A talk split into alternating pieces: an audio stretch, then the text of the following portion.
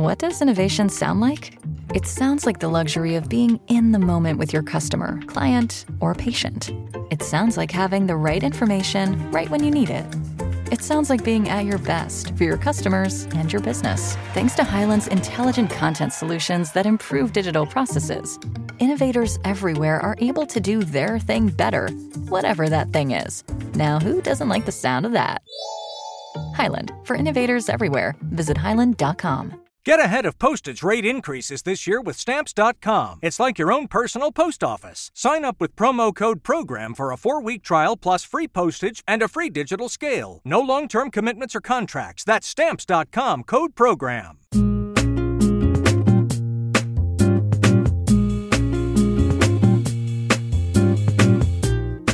Vor etwas mehr als zehn Jahren, im März 2013, lieferte das US-Unternehmen Oculus seine ersten Developer-Kits der damals noch Entwicklerversion ihrer neuen VR-Brille an Entwickler aus, mit denen Entwickler neue Welten bauen sollten. Jetzt haben wir die Virtual Reality seit zehn Jahren nicht ganz im Markt, zumindest bei den Entwicklern, im Markt seit 2016 und seitdem hat sich viel getan. Wir hatten schon im letzten Jahr 2022 bei ThinkTech einen Talkslot über die Gegenwart und die Zukunft der Virtual Reality und wir möchten heute mal prüfen, was hat sich denn seit letztem Jahr getan. Es sind neue Geräte erschienen, es äh, gibt neue Visionen für die Zukunft und das möchten wir in diesem Gespräch erklären. Und dieses Gespräch würde nicht funktionieren, wenn ich nicht zwei tolle Gäste dabei hätte, nämlich zum einen Dominik Escoffier von der Firma Vario. Grüß dich, Dominik. Hi Daniel, grüß dich. Servus, du warst letztes Jahr schon bei uns zu Gast und du hast bestimmt auch ein äh, aufregendes Jahr mit VR erlebt. Du hast im letzten Jahr noch bei einer anderen VR-Firma gearbeitet und bist jetzt bei Vario. Da werden wir später ja. noch drauf zu sprechen kommen. Ähm, vielleicht die Einstiegsfrage an dich. Wie abenteuerlich hinsichtlich VR war das letzte Jahr für dich? Was hast du Neues erlebt? Ähm, ich habe tatsächlich einiges Neues erlebt. Ähm, wir haben im letzten Jahr kurz darüber gesprochen, dass so ein bisschen eine neue Generation von Virtual Reality Headsets auf den Markt kommt, die alle ein bisschen kleiner, ein bisschen handlicher sind, dank äh, Pancake-Linsen. Linsen.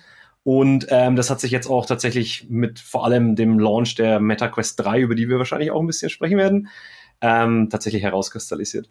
Die MetaQuest 3 äh, werden wir uns nachher genau anschauen, äh, was die kann und äh, was sie vor allem im Vergleich zum Vorgänger kann. Äh, viel darüber weiß auch mein anderer Gast, Dennis Ziesecke. Du schreibst für eine der größten deutschsprachigen VR-Seiten, VR Legion. Grüß dich, Dennis. Hallo. Ähm, ja, wobei ich sagen muss, momentan schreibe ich gar nicht so viel für die Legion, weil VR bei mir immer so ein Auf und Ab hatte in der letzten Zeit. Ähm, ich schreibe mir für euch. Das ist uns umso lieber. Äh, was heißt Auf und Ab? Was hattest du in, äh, in diesem Jahr bisher für Auf und Abs mit VR? Ich war dieses Jahr primär am Schmollen, dass PC-VR nicht mehr so der Renner war, wie ich mir das gewünscht hatte. Da passiert halt nicht viel. Ähm, kam immer tollere Hardware raus, das ist super. Aber an der Spielefront wurde es halt ein bisschen mau und das hat mich ein bisschen downgezogen. Auch das äh, werden wir nachher noch etwas detaillierter ausführen. Gehen wir mal ein paar Jahre zurück. Ich möchte von euch gerne wissen, was war denn euer erstes richtiges Wow-Erlebnis in VR? Was hat euch damals die Augen geöffnet für die Virtual Reality? Fang an. Dominik, du zuerst. Ähm, bei mir war das tatsächlich in, äh, im Jahr 2012. Ähm, da hatte ich auf der Gamescom, ich habe damals äh, bei Rockstar Games gearbeitet, hatte die Chance, ähm, ein Virtual Reality Headset auszuprobieren, das gerade auf Kickstarter ähm, ein paar Millionen geraced hat. Und das war die, das Oculus Rift. Das war damals von einem 21-jährigen ähm, äh, äh, Bastler in der Garage in Kalifornien gebaut worden. Der hat dann relativ schnell Investoren gefunden und dieses Oculus Rift hat tatsächlich diese neue Welle, weswegen wir uns jetzt auch hier äh, treffen, äh, von Virtual Reality im Prinzip ins Leben gerufen. Und mein erstes Erlebnis war nach heutigen Standards wirklich ziemlich schlecht. Also ich hatte ein Headset auf, das waren ähm, 640 mal 480 verteilt auf beide Augen. Also kannst dir vorstellen, ein sehr pixeliges Bild. Das hatte kein Positional Tracking. Das heißt, es waren quasi nur three degrees of freedom. Das heißt, in dem Moment, wenn man sich auch nur leicht mit dem Körper bewegt hat, wurde einem eigentlich relativ schlecht. Ähm, und trotzdem hat dieses Meeting damals äh, die, die Chance, dieses, diesen Prototypen auszuprobieren, hat tatsächlich mein Leben so ein bisschen verändert. Also ich bin da rausgekommen und habe mir gedacht, wow, wenn das bisschen besser wird und da noch Positionstracking mit dabei wird, mit, mit reinkommt, dann wird es wirklich ein, ein großes Ding. Und ich bin damals und jetzt immer noch äh, von Herzen Gamer. Und ich habe mir dann eben vorgestellt, wie fantastisch es wäre, wenn man in Half-Life durch die Gegend laufen könnte oder große Welten ganz klein vor sich auf den Tisch projizieren könnte oder ganz kleine Welten plötzlich ganz groß um sich herum hat.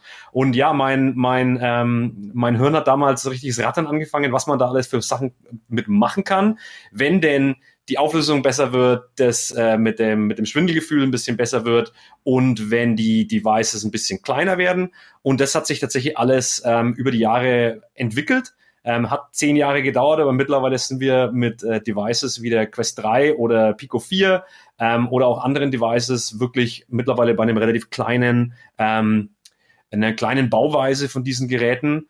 Und ja, kann auf jeden Fall sagen, dass es, äh, das war damals mein erstes Wow-Erlebnis. Und ich hatte dann auch noch einige andere, ähm, die da, die da so, ähm, von denen ich heut, heute noch äh, wirklich zehre. Dennis, was war es bei dir? Was hast du als erstes erlebt in VR? Im Prinzip können wir jetzt eine Minute zurückspulen und das alles nochmal abspielen, weil es war relativ ähnlich. Ähm, bei mir hat Ralf Ostertag, ob man angerufen ist, der Entwickler von einem ähm, Programm namens WarpX, mit dem kommt man in der Frühzeit der VR ähm, beliebige 3D-Spiele umwandeln, um VR-tauglich zu sein, halt eingeschränkt. Und dann habe ich mir bei ihm eben diese DK1 von der Oculus Rift angeguckt und sein Programm und dazu Quisys und Bioshock Infinite. Und ja, das hat mich weggeblasen, trotz Pixelgrafik und äh, diese Hühner, die da am Strand von Quisys rumrennen, die waren irgendwie jeweils quasi ein Blockpixel groß und konnte sogar keine Details erkennen. Also es war rudimentär. Aber es hat halt gezeigt, was möglich ist. Und dieses Potenzial ist halt gigantisch gewesen. Und ja, mit der Zeit wurde es halt auch immer besser. Und als dann die Vive kam mit äh, richtigen äh, 6 Degrees of Freedom Tracking, seitdem liebe ich die Lighthouse-Station auch immer noch. Ähm, das war dann schon noch eine ganz andere Welt, sich in der VR-Welt wirklich bewegen zu können. Und da war dann auch recht schnell klar, dass mein Wohnzimmer eine neue Bedeutung bekommen hat.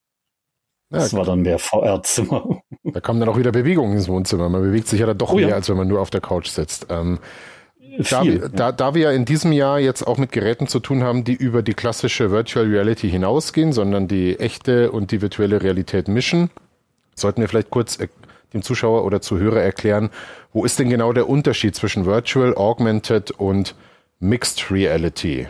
Virtual Reality haben wir jetzt, glaube ich, soweit beschrieben. Also da bin ich komplett in einer anderen Welt. Wo ist nochmal der Unterschied zwischen Augmented und Mixed Reality? Kann mir das einer von euch erklären? Gibt es überhaupt einen Unterschied? Es gibt einen Unterschied, äh, den, der lässt sich relativ leicht erklären. Ähm, du kannst dir das wie so ein Spektrum vorstellen. Ähm, auf, in der, bei diesem Spektrum ist es so, dass auf der einen Seite eben, wie du gesagt hast, Virtual Reality ist. Da ist der komplette, alles was du siehst, ist quasi virtuell. Und auf der anderen Seite hier wäre quasi das echte Leben, wo du gar kein virtuelle, gar keine virtuellen Objekte siehst. Und wenn du jetzt von Virtual Reality ausgehst auf der Seite und dann quasi ein bisschen mehr ähm, dies, das echte, die reale Welt einspielst, dann hast du Mixed Reality. Das heißt, Mixed Reality wäre quasi grob gesagt eine 50-50 Mischung aus virtuellen Elementen und der echten Welt. Das heißt, du hast quasi einen Overlay, wo du virtuelle Elemente in die echte Welt reinbringst. Ähm, Augmented Reality und Mixed Reality sind nicht so sehr unterschiedlich, aber wenn du es genau wissen willst, ähm, auf dem Spektrum wäre, wenn ich auf meinen Desktop hier quasi ein Pokémon ähm, projizieren würde, dann äh, wäre das äh, Augmented Reality. Das heißt, ich nehme die Realität und packe da eine, eine virtuelle Sache mit rein. Ich augmente meine, Re meine Realität. Und dann gibt es etwas, das nennt sich Augmented Virtuality.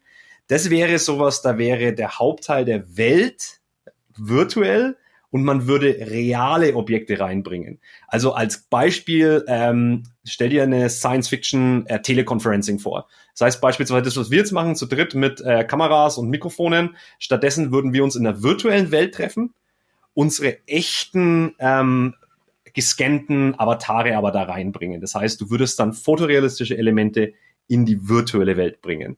Und ähm, dann gibt es da noch so kleine Feinheiten, aber im Großen und Ganzen ist, ist Mixed Reality und Augmented Reality so grob gesehen das gleiche.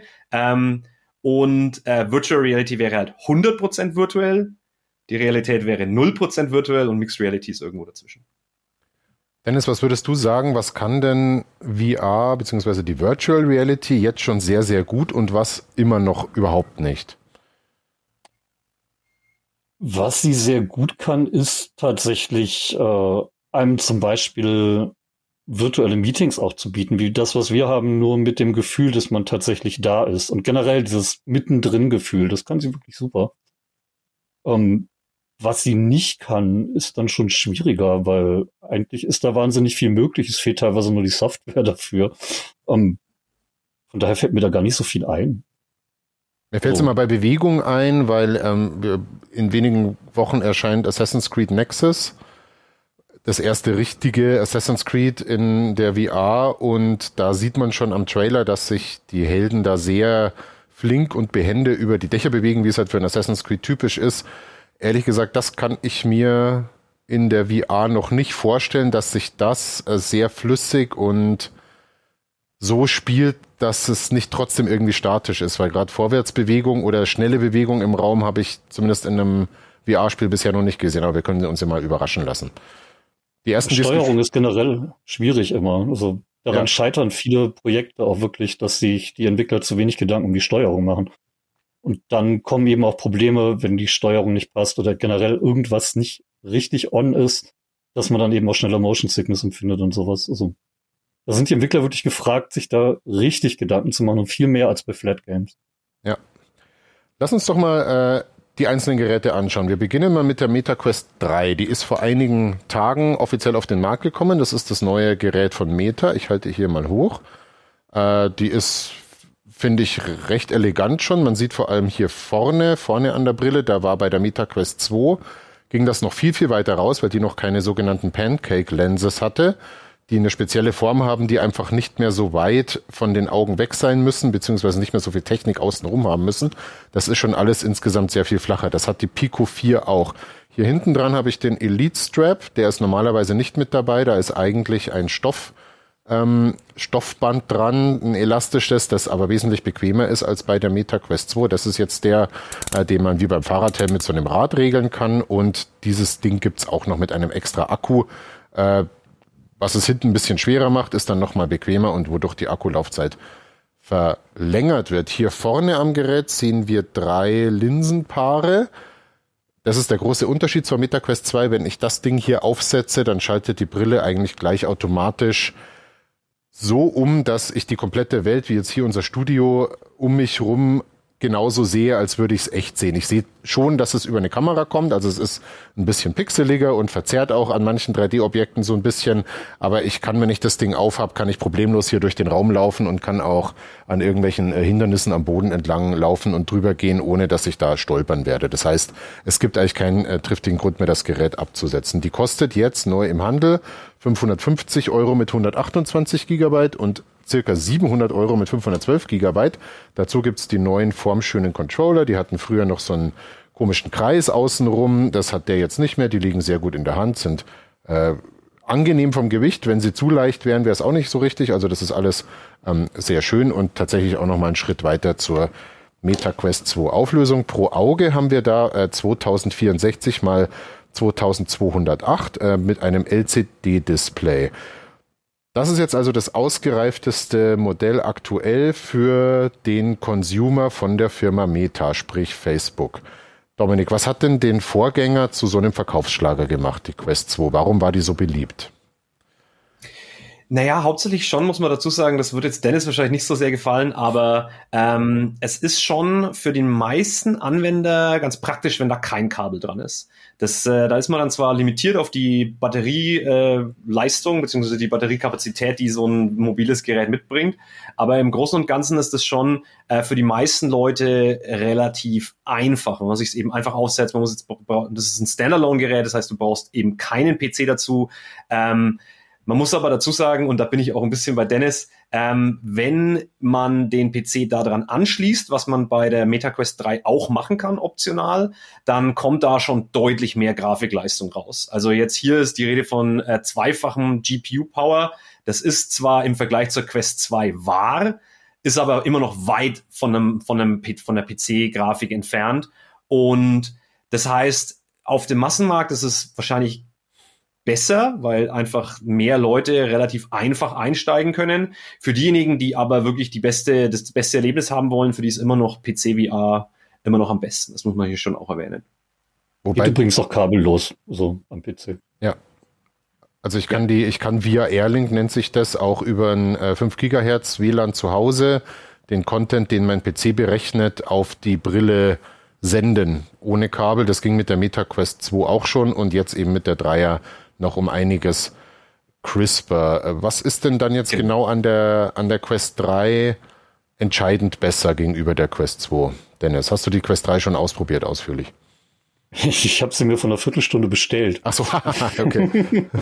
um, ähm, was auf jeden Fall besser geworden ist, ist neben, neben der Rechenleistung und dem deutlich besseren Display äh, das Pass-Through. Und das braucht man auch, um diese ganzen Mixed Reality-Sachen äh, zu realisieren mit denen Meta jetzt sehr offensiv wirft, wirbt. Und man kriegt also ich zumindest in meiner Bubble kriege jetzt im Netz auch immer mehr Videos mit von Leuten, die halt mit dem Ding draußen unterwegs waren und jede Menge Mist mit anstellen, den ich jetzt vor vier, fünf Jahren zwar schon mit der Quest 2 gemacht habe, aber nur in Schwarz-Weiß und 2D. Ähm, die Quest 3 hat eine Durchsicht äh, mit 3D, mit einem Tiefensensor und eben auch in Farbe, so dass man eben seine Umgebung wirklich so wahrnimmt, mehr oder weniger wie sie ist und dann da auch Sachen einblenden kann und da wirklich mitspielen kann. Das macht schon einen großen Unterschied und das ist schon eine Generation mehr als die alte Quest. Da hat man auch Trailer gesehen äh, von einem kommenden Spiel namens Lego Brick Tales, wo ich auf meinem Wohnzimmertisch sozusagen eine komplette lebendige Lego-Welt habe. Es hat ein bisschen an das erinnert, was Microsoft damals auf der E3 mit HoloLens vorgeführt hat und Minecraft, das ja so dann tatsächlich nie in die Wohnzimmer kam, aber bei Lego Brick Tales soll es jetzt dann langsam soweit sein. Ähm, kann mir jemand von euch diesen neuen Chipsatz Snapdragon XR2 Generation 2 den genauer erklären, was jetzt die native Berechnung der Grafik in der Brille und eben nicht am PC angeht?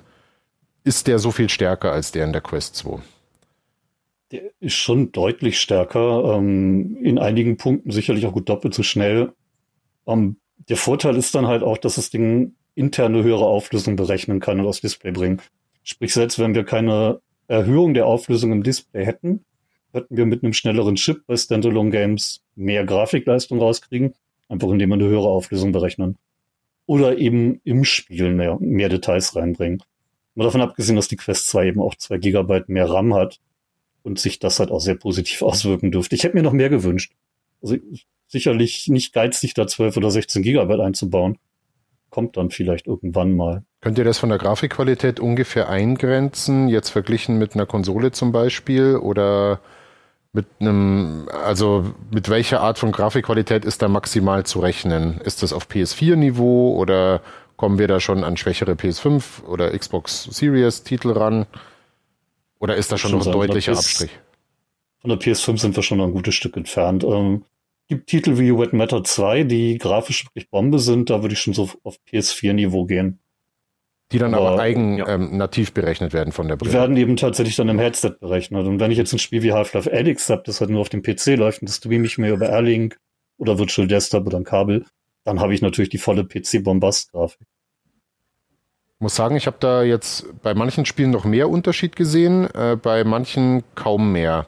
Also man sieht bei älteren Quest-Titeln, die ich jetzt über Airlink drauf gestreamt habe oder übers Kabel rein habe, äh, ist es schon crisper als bei der Quest 2, aber man sieht immer noch, dass es eigentlich für eine andere Brille gedacht war und bei neueren Titeln, eben Red Matter, ähm, oder auch wenn ich äh, Half-Life Alyx jetzt hochdrehe, weil das geht mit der natürlich auch. Ich kann auch mit der Quest 3 Steam VR Spiele ähm, alle spielen über teils Drittherstellersoftware. Das geht, aber das funktioniert alles wunderbar und sieht tatsächlich nochmal etwas, na nicht mal etwas, sondern en entscheidend ähm, crisper aus. So, ähm, Weil man halt sagen muss, es läuft nur über USB oder über Funk. Das heißt, das mhm. Videosignal wird vorher komprimiert und einfach nur gestreamt, wie bei ja, Xbox Live, sonst was. Ja, aber man sieht den also Unterschied kaum. Also da ist jetzt so Cloud Gaming, Xbox sieht da wesentlich. Ja, aber wer ja, verwöhnt ist, ähm, nimmt eine VR-Brille mit Displayport, das sieht halt noch schöner aus. Ja. ja. Gut. Da ähm, ist ein bisschen was, hat sich ein bisschen was auch gedreht bei der MetaQuest 3, ist jetzt äh, sogenannte AV1 Decoding mit dabei. Und dadurch ist diese, ist diese, diese Komprimierung über das Wi-Fi-Signal ein bisschen geringer. Also ein besseres Bild kommt am Ende dabei raus, wenn man mit der richtigen Software arbeitet. Das ist halt immer noch da. Wie ein Musiker halt MP3 von WAV unterscheiden kann, sieht man das halt, wenn man es auch achtet. Aber ich denke mal, viele, viele Leute merken es halt echt nicht. Mein, mein Sohn zum Beispiel mag nicht über, über gestreamt äh, Beat Saber spielen, weil da die Verzögerung trotzdem noch zu hoch ist. Beat Saber ja. auf Expert Plus ist halt nochmal eine ganz andere Hausnummer. Aber bei den meisten Spielen ja. komme ich auch sehr gut mit Erling klar. Dominik, hast du mit der genau. und, und der Schritt, der Schritt von, von Airlink zu DisplayPort ist deutlich größer als jetzt der, der Schritt von äh, Wi über Wi-Fi von Quest 2 zu Quest 3. Also da hat Dennis schon absolut recht. Hm. Äh, hast du denn Erfahrungen mit den Augmented Reality Möglichkeiten der Quest 3, Dominik? Oder generell kannst du uns das ein bisschen beschreiben, was da für Möglichkeiten inzwischen gibt? Durch diese Einblendung der Virtual Reality in die echte Welt? Ja, da gibt's ähm, relativ viele Möglichkeiten. Also ich habe die Quest 3 schon ausprobiert, äh, auch ausgiebig im Mixed Reality und auch den Vorgänger, die Quest Pro, die ja als erste von Meta diese Mixed Reality Inhalte ermöglicht hat. Und man muss sagen, bei der Quest 3 ist tatsächlich das, pa das Pass-Through, was man dazu braucht, also wirklich, dass man das echte, sein, sein echtes, ähm, seine echte Umgebung um sich herum so sieht, wie sie sich auch normalerweise darstellt, also in 3D mit Tiefen, äh, mit, mit Tiefe und mit äh, in Farbe.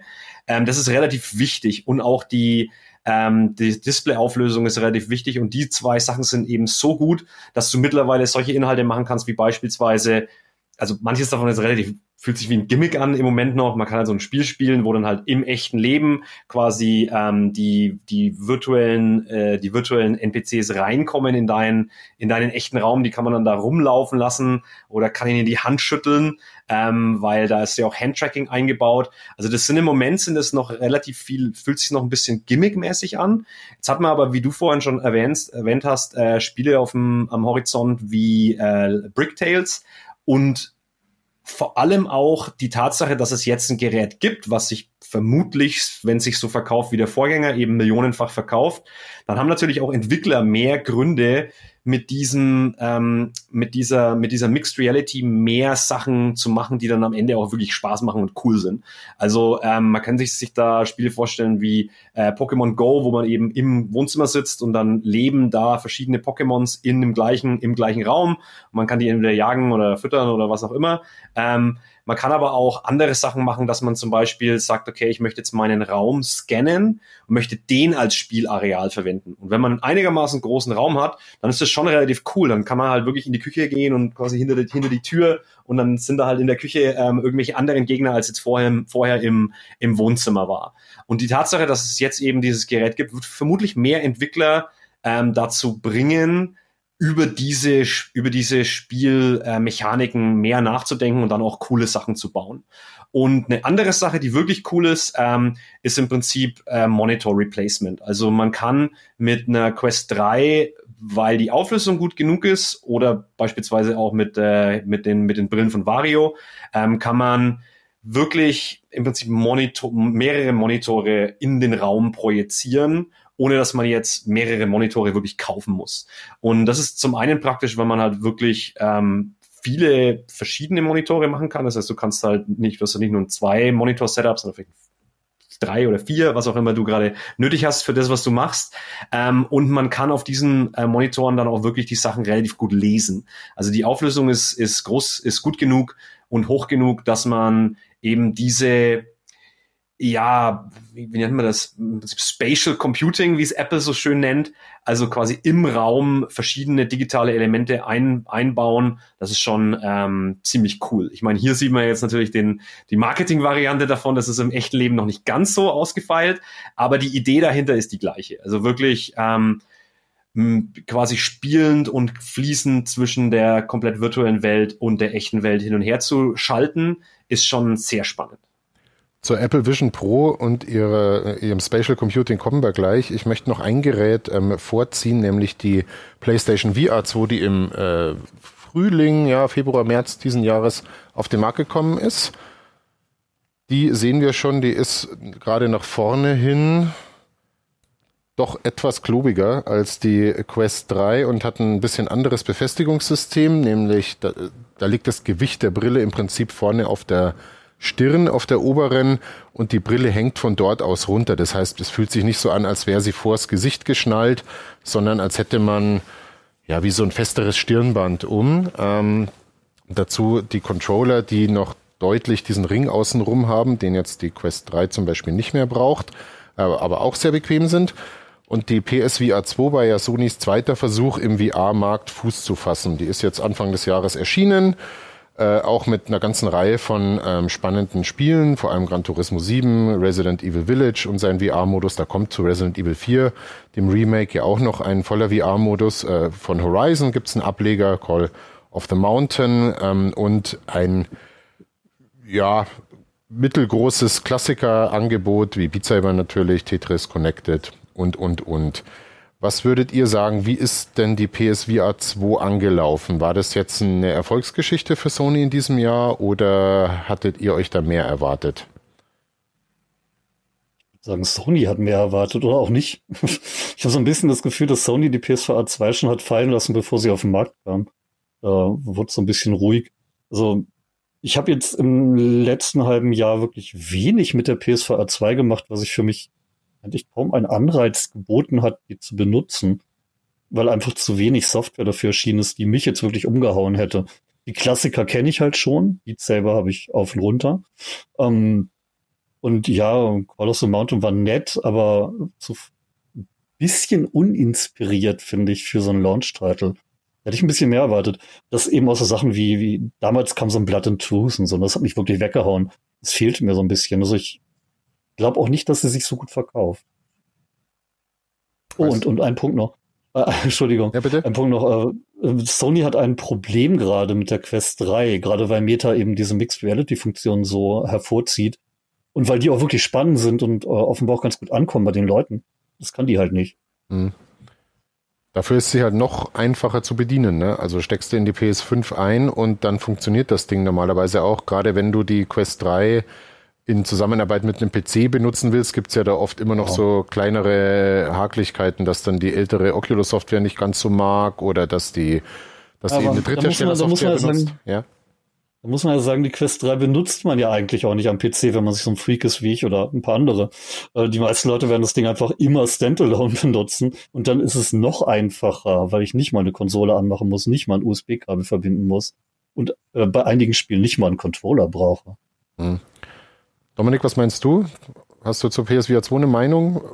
Ist die gut im Markt oder nicht? Oder was kommt da noch? Ja, das ist ein bisschen so ähnlich wie auf dem, auf dem PC-Markt. Ähm, der Erfolg der, der Quest und von diesen Standalone-Geräten ist halt so ein bisschen zweischneidiges Schwert. Auf der einen Seite ist es für jemanden wie mich, äh, der seit zehn Jahren äh, Virtual Reality Evangelist ist, ähm, natürlich toll, wenn sich viele Headsets verkaufen und möglichst viele Leute relativ einfach einsteigen können, wie es Dennis schon erwähnt hat. Es geht wirklich nicht einfacher als mit einer, als mit einem Standalone-Gerät. Das ist wirklich, das muss man wirklich sagen. Ähm, auf der anderen Seite, und das ist der Nachteil davon, ähm, dadurch hat natürlich sich die die Entwicklerpower so ein bisschen verschoben in Richtung Standalone-Geräte. Und diese Standalone-Geräte, weil die eben nur auf einem Snapdragon laufen, also der, das Chipset ist, wie wir schon erwähnt haben, eher so ja von der letzten Generation Konsolen vergleichbar von der Grafikleistung. Dadurch hast du natürlich einfach Spiele, die jetzt nicht mehr visuell unbedingt so der wirkliche Burner sind, sondern du hast halt ähm, heruntergebrochen, heruntergebrochene Grafiken und die aber trotzdem noch sehr viel, die Spiele machen immer noch sehr viel Spaß.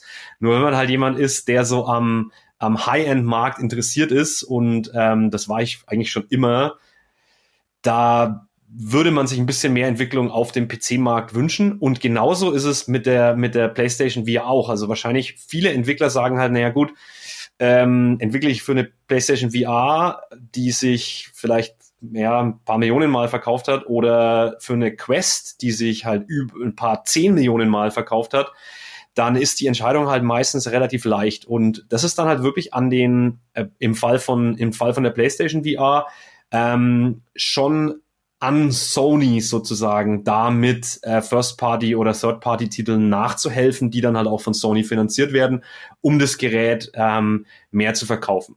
Das soll jetzt aber auch alles nicht so negativ klingen. Also das, das, äh, die PlayStation VR 2 ist immer noch ein absolut tolles Gerät und es gibt, gerade wenn man ähm, auf Gran Turismo, Resident Evil, also diese typischen PlayStation ähm, Household Numbers äh, Titel steht, dann ähm, ist man da auf jeden Fall, ist man da auf jeden Fall gut aufgehoben, weil, wie du sagst, ähm, es ist so, dass man es wirklich nur schließt dann die PlayStation 5 an und der, die Software und die Hardware arbeiten halt sehr gut miteinander zusammen. Wer es noch einfacher haben will, der geht halt auf Standalone und das ist auch der Grund, warum es so ähm, erfolgreich ist.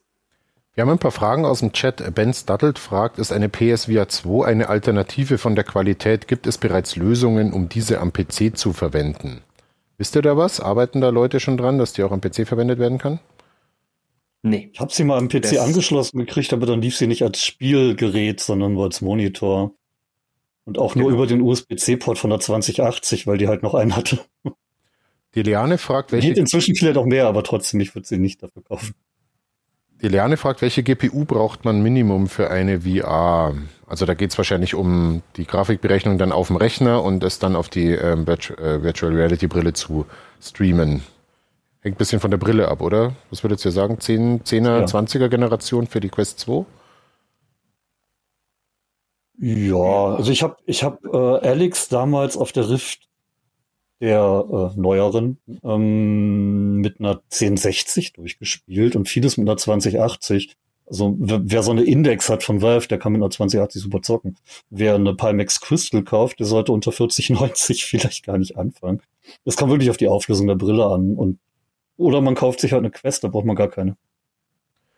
Balu the Cat fragt, reicht es, einen Meta-Account zu machen? Brauche ich den danach noch für irgendwas, wenn ich PC-VR via Steam machen möchte, muss ich online sein, um die Quest 3 zu nutzen. Also einen Meta-Account brauchst du, weil sonst kriegst du die PC-Grafik nicht auf die Brille. Da gibt's verschiedene Wege, entweder über die alte Oculus-Software oder ähm, es wird meistens eine Software benutzt, die heißt Virtual Desktop. Die installierst du auf dem PC und dann eben über deinen Meta-Account auf der Brille und das läuft normalerweise tadellos und auch von der Streaming-Qualität ähm, ist es eigentlich das einfachste und praktischste. Aber ja, einen Meta-Account musst du dir machen. Um online, online sein, um die Quest 3 nutzen zu können, nee, ne? Also man kann sich ins WLAN oder online einwählen, aber wenn du die Sachen runtergeladen hast vorhin, dann kannst du es auch ohne Online-Verbindung direkt nutzen. Sei denn, die Spiele bauen vorher eine Serververbindung auf, das kommt dann auf den Titel an. Okay, Ben Studdelt fragt, äh, wie sieht der Facebook-Zwang auf der Quest aus? Den haben sie abgestellt. Ne? Also du brauchst keinen Facebook-Account mehr, um die Meta-Sachen zu nutzen. Deshalb gibt es sie jetzt in Deutschland. Hm. Welche du aber ein Meta-Account. Meta, ja. ja. Welche Plattform ist momentan ein guter Einstieg für VR? Das klären wir am Ende dieses Gesprächs, weil da machen wir nochmal so einen allgemeinen Abriss für, für welches, welches System, für welchen Nutzertyp denn das geeignetste ist. Und noch eine Frage von Ben. Zur PSVR 2 kann man die gleichen Klassiker wie Half-Life Alex auf der Plattform spielen. Nein, Alex gibt es nämlich für die PSVR 2 noch nicht. Äh, könnt ihr euch das erklären? Sind die noch in Verhandlungen, Sony und Valve, oder werden wir Alex nie auf der PSVR 2 sehen? Wäre ja eine Killer-App, ne? Wenn das für PS5 erscheinen würde und PSVR 2. Ich würde es mir wünschen. Ich glaube, nur Sony hat da gar kein Interesse gerade. Es wirkt zumindest so, als wenn sie sich da nicht groß bemühen. Ich weiß halt auch nicht, ob es an Valve scheitert, aber ich wäre nur sehr vorsichtig optimistisch. Also wenn man äh, Half-Life Alyx spielen möchte, und das kann ich nur jedem äh, dringend empfehlen, dann sind eigentlich alle mit dem PC verbindbaren Brillen da eine gute Idee. Also Valve Index, Quest 2 geht, Quest 3 geht, Pico 4 geht, alles super. Kommen wir mal zu.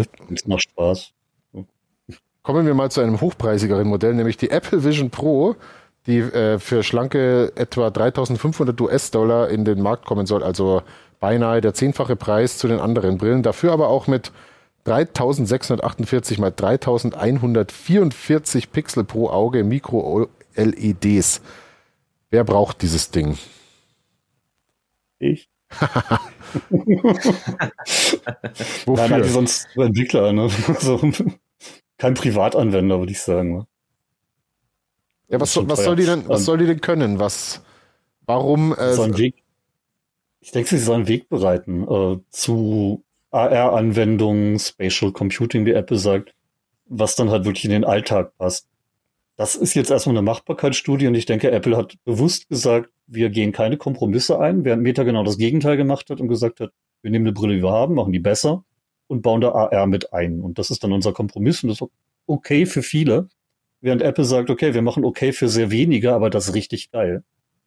Also denke, kaum einer unserer Zuschauer hier wird sich die kaufen brauchen. Auch wenn es geiles Hightech ist. Hattet ihr die schon auf dem Kopf bei irgendeinem Event von Apple? Leider nicht. Nee.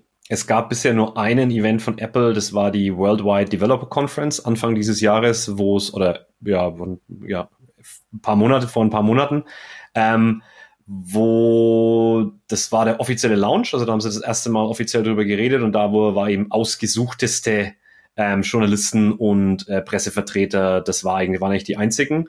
Und es gibt ein paar äh, Developer-Geräte, die da rausgeschickt wurden. Äh, es gibt aber wohl ja so ein bisschen Schwierigkeiten in der Herstellung der Geräte. Also es gibt, gab verschiedene Meldungen ähm, von Brancheninsidern. Zum einen die, äh, die die, äh, sorry, die Displays selbst, die Linsen sind wohl ein bisschen kompliziert. Äh, diese gebogene Frontglas ähm, äh, Elemente sind wohl relativ schwer herzustellen und deswegen haben noch nicht so viele Entwickler, wie sich das Apple wahrscheinlich wünschen würde, die Brille gerade im Moment äh, in ihren Händen. Das heißt, es ist relativ schwer, sich davon im Moment noch selber ein Bild zu machen.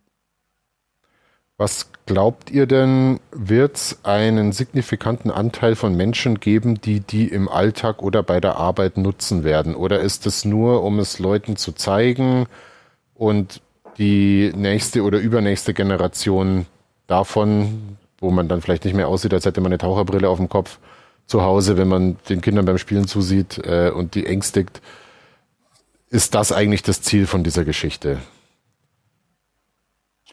Tippe tatsächlich, sie wollen jetzt damit Entwickler anziehen, die, ohne dass sie irgendwelche Hardware-Grenzen haben, aus den Vollen schöpfen können bei der Entwicklung. Was ja auch gar nicht doof ist, wenn ich jetzt anfange, eine Software zu entwickeln für eine Hardware, die vielleicht in fünf Jahren dann wirklich alltagstauglich ist. Bis dahin hat sich da halt auch technisch viel getan. Deshalb fange ich lieber jetzt mit einer guten Hardware an. Ähm, ich sehe es immer so, wie wenn, wenn sich ein Musiker ein Instrument kauft. Ein guter Klavierspieler wird nicht mit einem 50 Euro Supermarkt E-Piano anfangen. Da sollte man etwas Besseres haben, damit man eben auch damit arbeiten kann. Und da würde ich sagen, ist für die Entwicklung und den kreativen Prozess bei der Entwicklung ein Gerät, das eben nicht so wirklich viele Grenzen hat, schon ganz sinnvoll. Im Gegensatz zu uns Käufern, wir wollen halt dann auch einen Preis, den wir uns leisten können. Aber die Vision Pro ist halt auch echt noch nichts für uns. Ah, aber eins noch, ich denke, einige Unternehmen wie ähm, Coachings zum Beispiel, die könnten sich die sogar dann schon kaufen, wenn sie da ihre Software drauf hinkriegen und äh, brauchen da nicht so viele Geräte, können da aber sehr viel mit anfangen und da werden sehr viele spannende Möglichkeiten im beruflichen Bereich, auch gerade im Kreativbereich und wie eben schon gesagt, Monitorersatz und ähnliches. Äh, die werden da noch möglich werden. Aber die müssen jetzt halt erstmal erfunden und geschrieben werden. Möchtet ihr eine Prognose abgeben, wie eine zukünftige Vision Pro oder eine wirkliche High-End VR-Brille oder Augmented Reality-Brille für den Hausgebrauch in zehn Jahren aussehen wird? Dominik, du arbeitest ja in der Branche. Wer, wird es eher so einen Sonnenbrillen-Look haben oder werden wir uns daran gewöhnen müssen, dass wir jetzt, wir sehen die Dinge jetzt seit zehn Jahren, klar, sie sind kleiner und bequemer geworden, aber werden wir bei diesem Grundformfaktor bleiben mit dieser Tauchenbrillen-Look? Ähm, das ist eine ziemlich gute Frage. Die, also wenn man sich die letzten zehn Jahre anschaut, dann kann man vielleicht manchmal denken, okay, da hat sich nicht so wirklich viel getan. Ähm, dann vergisst man aber, dass die erste Vive beispielsweise wirklich so ein Backstein auf dem Gesicht war. Also das, das darf man, das darf man in dieser ganzen Entwicklung nicht, nicht vergessen. Die, die Frage, wie klein solche Geräte werden können, ist tatsächlich an ein paar physikalische Konzepte gebunden, und zwar hauptsächlich Optik. Und ähm, um den, um, die, um diese Bauform wirklich deutlich zu verkleinern, braucht es eben neue optische Konzepte. Das liegt an solchen, an solchen einfachen Dingen wie, wenn du beispielsweise mit den alten Linsen, die in Vive verbaut wurde, die in Vive verbaut wurde in der, oder in der ersten Oculus, ähm, bei denen ist es so, je, je näher du die, die, das Display, also je schmaler du das Gerät machen willst, desto größer muss die Linse sein, was natürlich dem widerspricht, weil dann hast du zwar ein schmaleres Gerät, es wird aber größer. Ähm, da hast du nicht so viel gewonnen, um, um dieses, um diesen, ja, um dieser Zwickmühle ähm, zu entgehen, äh, brauchte man eben eine neue, eine neue Linsengeneration. Und das sind jetzt Pancake-Linsen. Und diese Pancake-Linsen erlauben eben, dass man die Bauform, wie du es vorhin so schön gezeigt hast, von der, von der Quest 3 beispielsweise oder von der Pico 4 eben deutlich schmaler macht. Und da muss man dann aber auch wieder einen Kompromiss eingehen zwischen, okay, wie schmal mache ich die und wie groß ist das, das äh, Sichtfeld von den Brillen, ähm, weil du kannst natürlich, das ist jetzt auch keine, keine magische Lösung für dieses Problem. Es gibt aber dann nach diesen, ähm, also wenn man auf einer Seite hier hat die, die alten Linsen, also traditionelle Linsen, hier in der Mitte wären Pancake Lenses, dann gibt's schon ähm, auf, der, auf der anderen Seite des Spektrums ähm, neue Linsengenerationen, die nennen sich Waveguides. Ähm, und die sind gerade im Moment so im Prototypenstatus da, wo Pancake-Linsen so ungefähr vor fünf Jahren waren. Das heißt, wenn man jetzt die Reise so ein bisschen weiterdenkt und ähm, wirklich jetzt auf eine Waveguide-Technologie setzt oder beispielsweise eine Technologie, die danach kommen könnte, die jetzt im Moment gerade nur im, im, in, in, in Labors und in Forschungsinstituten irgendwie ähm, angewendet wird, dann kann man sich schon vorstellen, dass die, dass du schon mit Wave, Waveguides beispielsweise auf so einen, auf so einen Sonnen, auf so eine dicke Sonnenbrillengröße kommen könntest. Und ähm, auf der anderen Seite muss man auch sagen, dass die Displays deutlich hochauflösender werden, was auch hilft bei dieser ganzen Gleichung, wie bekomme ich das möglichst schmal. Also ähm, da gibt es ein Gerät, das hat äh, für relativ viel Aufsehen gesorgt dieses Jahr. Das ist die Big Screen Beyond. Das ist eine, eine Brille, die hat wirklich, die haben sich wirklich keine, die haben sich, die haben viele Kompromisse machen müssen, weil sie eben die, die Bauform als oberstes Kriterium möglichst klein machen wollten. Da gibt's viele andere Nachteile von dieser, von dieser Brille, aber der, aber der, die Bauform ist eben, war eben der Fokus. Und in dem Fall bei der Big Screen Beyond ist es so, die wiegt nur noch 130 Gramm und ist im Prinzip wie so ein, ja, wie so ein Visor von Star Trek mhm. früher. Also wirklich nur ein relativ kleines Gerät.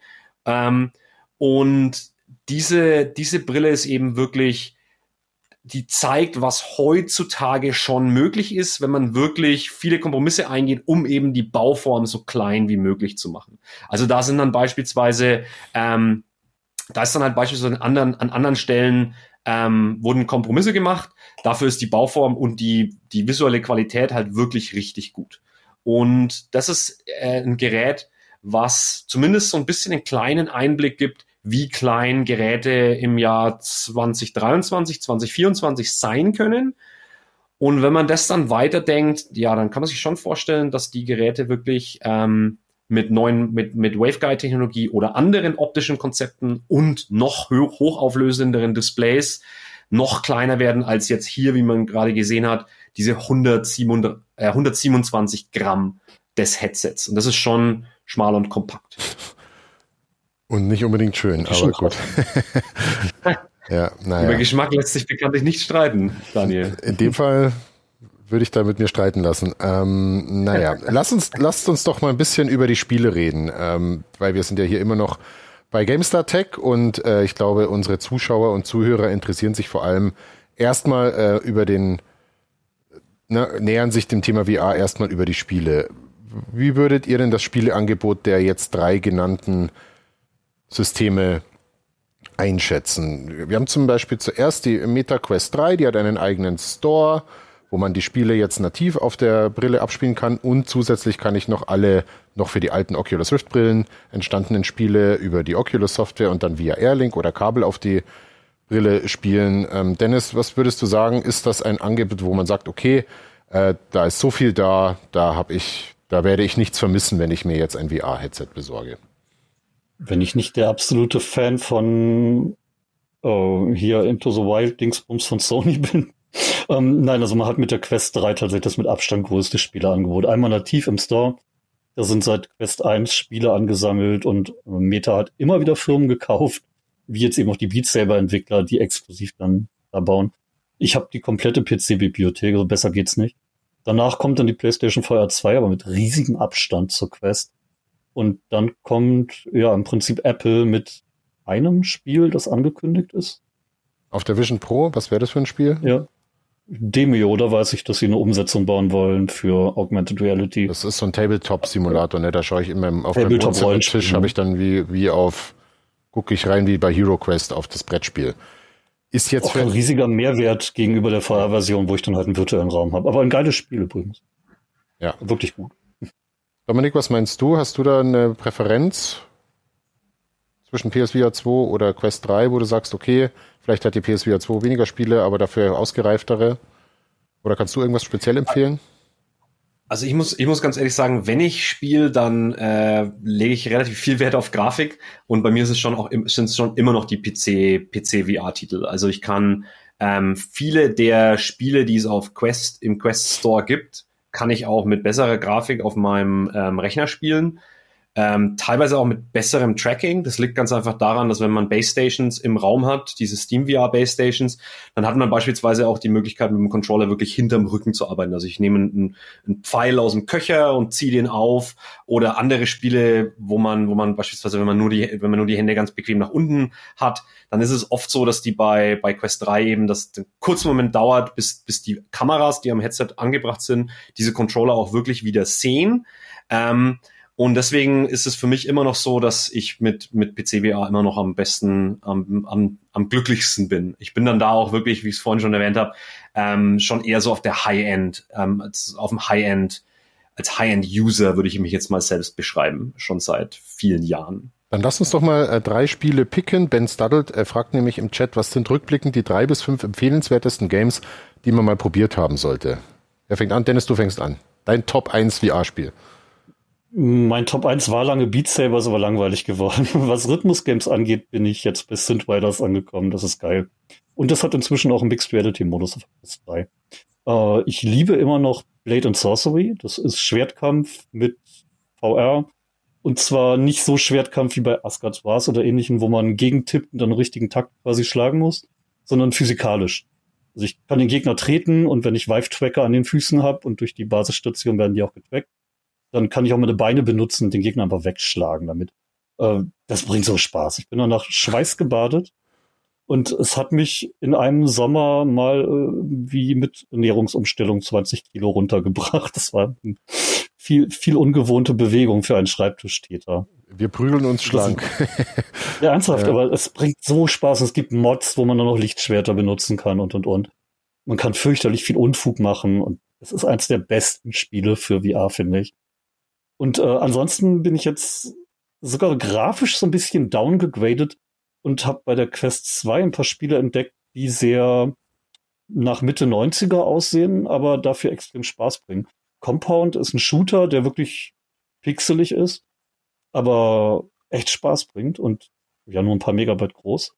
Und dann gibt's noch Ancient Dungeon, das gibt's auch auf dem PC, auch wirklich eine Mini-Grafik mit sehr pixeligen Umgebungen ein Roguelite-Spiel, wo ich auch mit dem Schwert Leute zerdepper.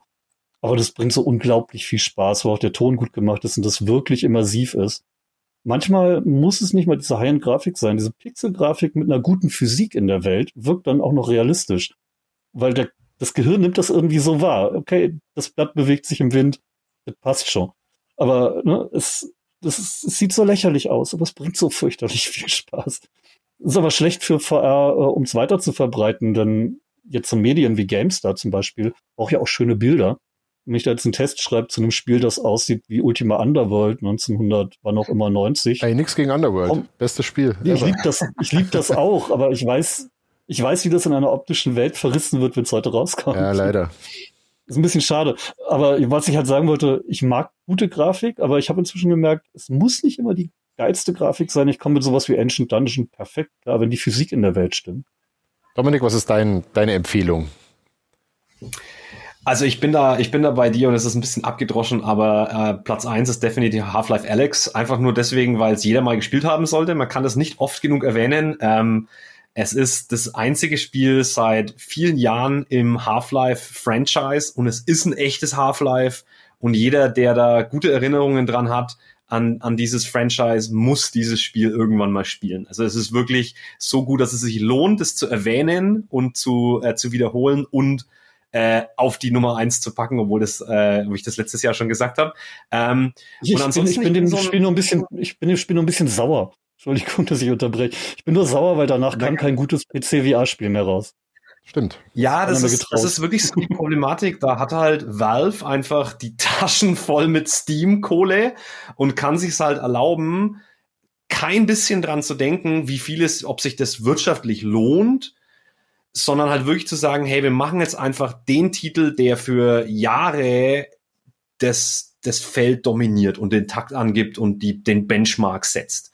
Und, und äh, das ist halt leider das Problem. Viele andere Firmen, die heutzutage AAA-Spiele machen können, einfach von den Ressourcen, die es dafür braucht, die denken halt natürlich äh, sehr äh, Shareholder-orientiert, sage ich jetzt einfach mal. Also wenn man sich jetzt die großen, die großen Spielehersteller, EA, äh, Ubisoft, ähm, Take-Two und so weiter anschaut, das sind halt alles börsennotierte Unternehmen, die müssen alle wenn sie eine Entscheidung treffen, ein Spiel zu entwickeln, auch irgendwie danach halt muss da Geld fließen. Ansonsten macht man das nicht mehr.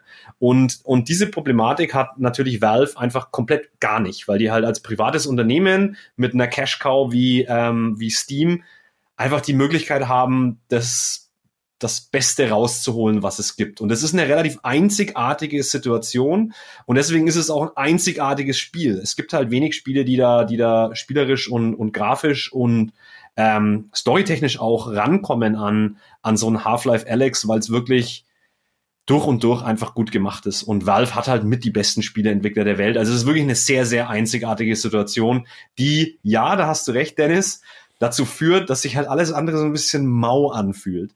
Man muss aber schon dazu sagen, dass es schon ein paar andere sehr coole Spiele gibt. Also ähm, man kann hier beispielsweise die Lone Echo Serie erwähnen. Das ist äh, eine, eine Spieleserie im Weltall. Fand ich super cool wegen dieser Schwerkraftmechanik. Also du bist quasi schwerelos. Ähm, du bewegst dich oft einfach nur mit deinen Handcontrollern vorwärts, indem du dich halt an ähm, beispielsweise an der Außenseite von der Raumstation entlang hangelst. Und äh, das ist wirklich ein ganz anderes Spielerlebnis, was du so in 2D halt auch einfach überhaupt nicht haben kannst. So ein Spiel wie Alex, jetzt verteufeln mich bestimmt manche, ähm, aber so ein Spiel wie Alex könntest du theoretisch auch irgendwie in 2D bauen und es würde auch genauso viel Spaß machen. Ähm, viele Elemente da drin kannst du nicht in 2D bauen, aber so ein Spiel wie, wie ähm, wie, wie die Lone Echo Serie, wo du wirklich das Gefühl hast, du, du, du bist im Weltall und du bist schwerelos und in dem Moment, wo du loslässt, treibst du in den Welt, in den Welt, ins Weltall hinaus und dein, du, du fühlst es wirklich so. Das ist halt was, was wirklich Virtual Reality äh, besser kann als jeder 2D Flatscreen. Und in dem, in dem ähm, Bereich muss man dazu sagen, dieses, dieses wirklich, dieses Medium komplett ausnutzen, also ein Spiel bauen, was du in einem anderen Medium oder auf einem flachen Bildschirm nicht so haben kannst. Ähm, das macht auch Beat Saber sehr gut. Ähm, das ist auch so ein Spiel, ja, wenn du das auf der, auf der Tastatur spielen würdest, es würde überhaupt keinen Spaß machen. Also das ist halt, äh, das geht nur in Virtual Reality. Und das ist auch definitiv oben mit dabei. Und ich bin auch noch ein Fan von äh, so Klassikern wie Budget Cuts beispielsweise. Das ist ein Stealth-Spiel ähm, aus der, ähm, ja, aus schon ein paar, hat schon ein paar Jahre auf dem Buckel, ist aber sehr charmant gemacht ähm, und erzeugt tatsächlich sehr oft so ein, so ein wirklich so ein Adrenalin-Rush, muss man wirklich sagen. Und zu dem Adrenalin-Rush passt dann auch äh, Resident Evil. Also ähm, Jetzt sehen wir hier kurz noch äh, Budget Cuts. Das sieht man, das ist wirklich auch ähm, ja sehr sehr ähm, Originell. Charmant gemalt, wie man das so sagt. Das hat jetzt nicht die krasseste Grafik auf der Welt, aber dadurch, dass du halt wirklich irgendwann steckst du da voll drin. Also ich kann mich noch erinnern, hier genau diese Szene, wo man so im, im, im, im äh, quasi in der Decken, zwischen den Deckenpaneelen umherschleicht. Da habe ich es wirklich mal geschafft, mit meinem Kopf einmal auf den, auf den Boden zu knallen im echten Leben, weil ich halt so im Spiel drin war, weil, mich, weil ich so Angst hatte, dass mich jetzt diese Roboter erwischen. Ähm, und das ist halt, das ist halt auch was, was ähm, super gut mit diesen ähm, speziellen Eigenschaften von Virtual Reality spielt, also mit den Handcontrollern, mit dem um die Ecke schauen. Ähm, und das ist wirklich was, was, was gut gemacht ist. Genau. Und dann ähm, in dem gleichen, in dem gleichen Adrenalin-Rush ähm, die Resident Evil Serie. Also die Spiele, die jetzt rausgekommen sind für Virtual Reality, sind wirklich bombastisch und jeder, der sich irgendwie bei Resident Evil schon gruselt, der äh, sollte mal die VR-Version spielen, wo man, wo, wo man halt wirklich irgendwann reißt man sich die Brille runter und denkt, oh mein Gott, ähm, das ist wirklich unfassbar immersiv. Also das kann man, wie so, wie so oft ist bei Virtual Reality, mit Worten äh, leider schwer beschreiben, wie sich das anfühlt, wenn du da in so einem in so einem Raum bist, alles ist dunkel, du drehst dich um, auf einmal ist da was, mhm. was du vorher nicht erwartet hast. Und das ist eben so, so eine natürliche Art und Weise, weißt du, du drehst dich um, du arbeitest mit dem Körper, du hast deine eigenen Hände mit drin ähm, und die Rätsel sind auch echt cool gemacht. Also das muss man wirklich sagen, ähm, das sind ein paar, paar Sachen, die dich wirklich, ja, die dich wirklich eintauchen lassen in, in diese Spielwelt, die Capcom ja schon seit so vielen Jahren einfach perfektioniert hat. Also das gibt's eben, diese Immersion gibt's eben nur mit Virtual Reality. Also Lone Echo und äh, Half-Life Alex würde ich genauso unterschreiben. Resident Evil, da bin ich im siebten Teil nicht mal in das Haus reingekommen vor lauter Angst. Äh, aber irgendwann schaffe ich das schon noch. Jetzt rennt uns wieder die Zeit davon ähm, und wir haben noch gar nicht ausführlich über die Zukunft gesprochen. Deswegen, so leid es mir tut, ähm, muss ich euch schon um euer Abschlussstatement beziehungsweise eure Abschlussprognose bitten. Wenn wir jetzt in dieser Konstellation oder in einer leicht veränderten, schauen wir mal, nächstes Jahr bei ThinkTech 2024, so es denn gesendet wird, wieder über das Thema VR quatschen werden Worüber werden wir dann sprechen? Also was wird uns bis in einem Jahr im Thema VR oder AR oder MR begeistert haben, dass wir sagen, siehste, letztes Jahr hatten wir das noch nicht auf dem Zettel. Dennis zuerst. Ich würde sagen, wir reden drüber, dass VR tatsächlich evolviert, also wie so ein Pokémon. Äh, und zwar immer mehr in Richtung Mixed Reality, wo dann unsere echte Umgebung mitgenutzt wird da werden garantiert Apps kommen, von denen wir heute noch nicht mal wissen, dass wir sie vermissen. Uh, da bin ich mir sehr sicher. Dominik, was sagst du? Das wäre tatsächlich spontan auch meine Prognose gewesen. Äh, wir alle kennen die, äh, die Marketing Power von Apple und ähm, wenn die Vision Pro erstmal auf dem Markt ist, das wird für viele Leute die erste Erfahrung sein mit dieser mit immersiven Technologien. Die haben vielleicht irgendwann mal eine Google Cardboard oder eine Gear VR oder eine frühe Oculus oder vielleicht auch eine Quest auf der Nase gehabt. Aber die Tatsache, dass da halt einfach Apple draufsteht, ähm, macht für viele Leute, hat einfach für viele Leute einen ganz anderen ähm, eine ganz, macht, erzeugt eine ganz andere Sichtbarkeit für dieses Thema. Und dementsprechend glaube ich auch, dass viele Leute sagen, ja, okay, ähm, dieses Mixed Reality, also ich sehe meine echte Welt und ähm, da bringe ich jetzt virtuelle Elemente rein. Das wird vermutlich noch deutlich, ähm, deutlich zunehmen. Und ähm, da spreche ich auch von ähm, von meinem aus meiner Rolle jetzt heraus bei in der Industrie. Ich arbeite bei Vario. Das ist ein ähm, äh, PC-getriebenes Mixed Reality Headset. Das ist im Prinzip so wie die Apple Vision Pro auf der Apple-Seite ist und im Apple-Ökosystem machen wir das Gleiche für Windows.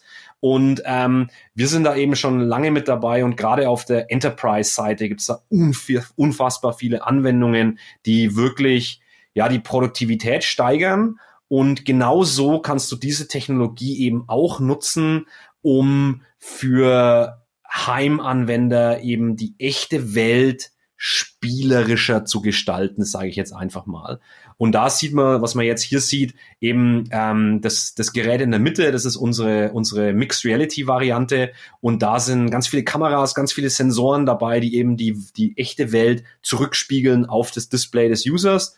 Und da kann man dann wirklich magische, magische Erlebnisse erzeugen, wo man sich dann wirklich fragt, okay, welche dieser Elemente, die ich gerade um mich herum habe, sind echt und welche sind hm. nur hergezaubert. Ich glaube, gerade das Thema äh, ernsthafte Anwendungen beziehungsweise ähm, VR oder AR oder MR im beruflichen oder im privaten Nicht-Spiele-Umfeld, das ist auf jeden Fall nochmal eine extra Talkfolge wert, äh, eventuell bei uns im Livestream oder als Gamestar Podcast. Ähm, für heute vielen Dank an euch beide. Wie immer war die Zeit viel zu kurz. Danke, dass ihr euch die Zeit genommen habt. Und ich hoffe, wir sehen uns bald zu diesem oder einem anderen Thema wieder. Und wenn schon nicht in echt, dann wenigstens in einem virtuellen Call. Würde mich zumindest sehr freuen. Danke, dass ihr da wart. Schönen Abend. Jawohl, sehr gerne.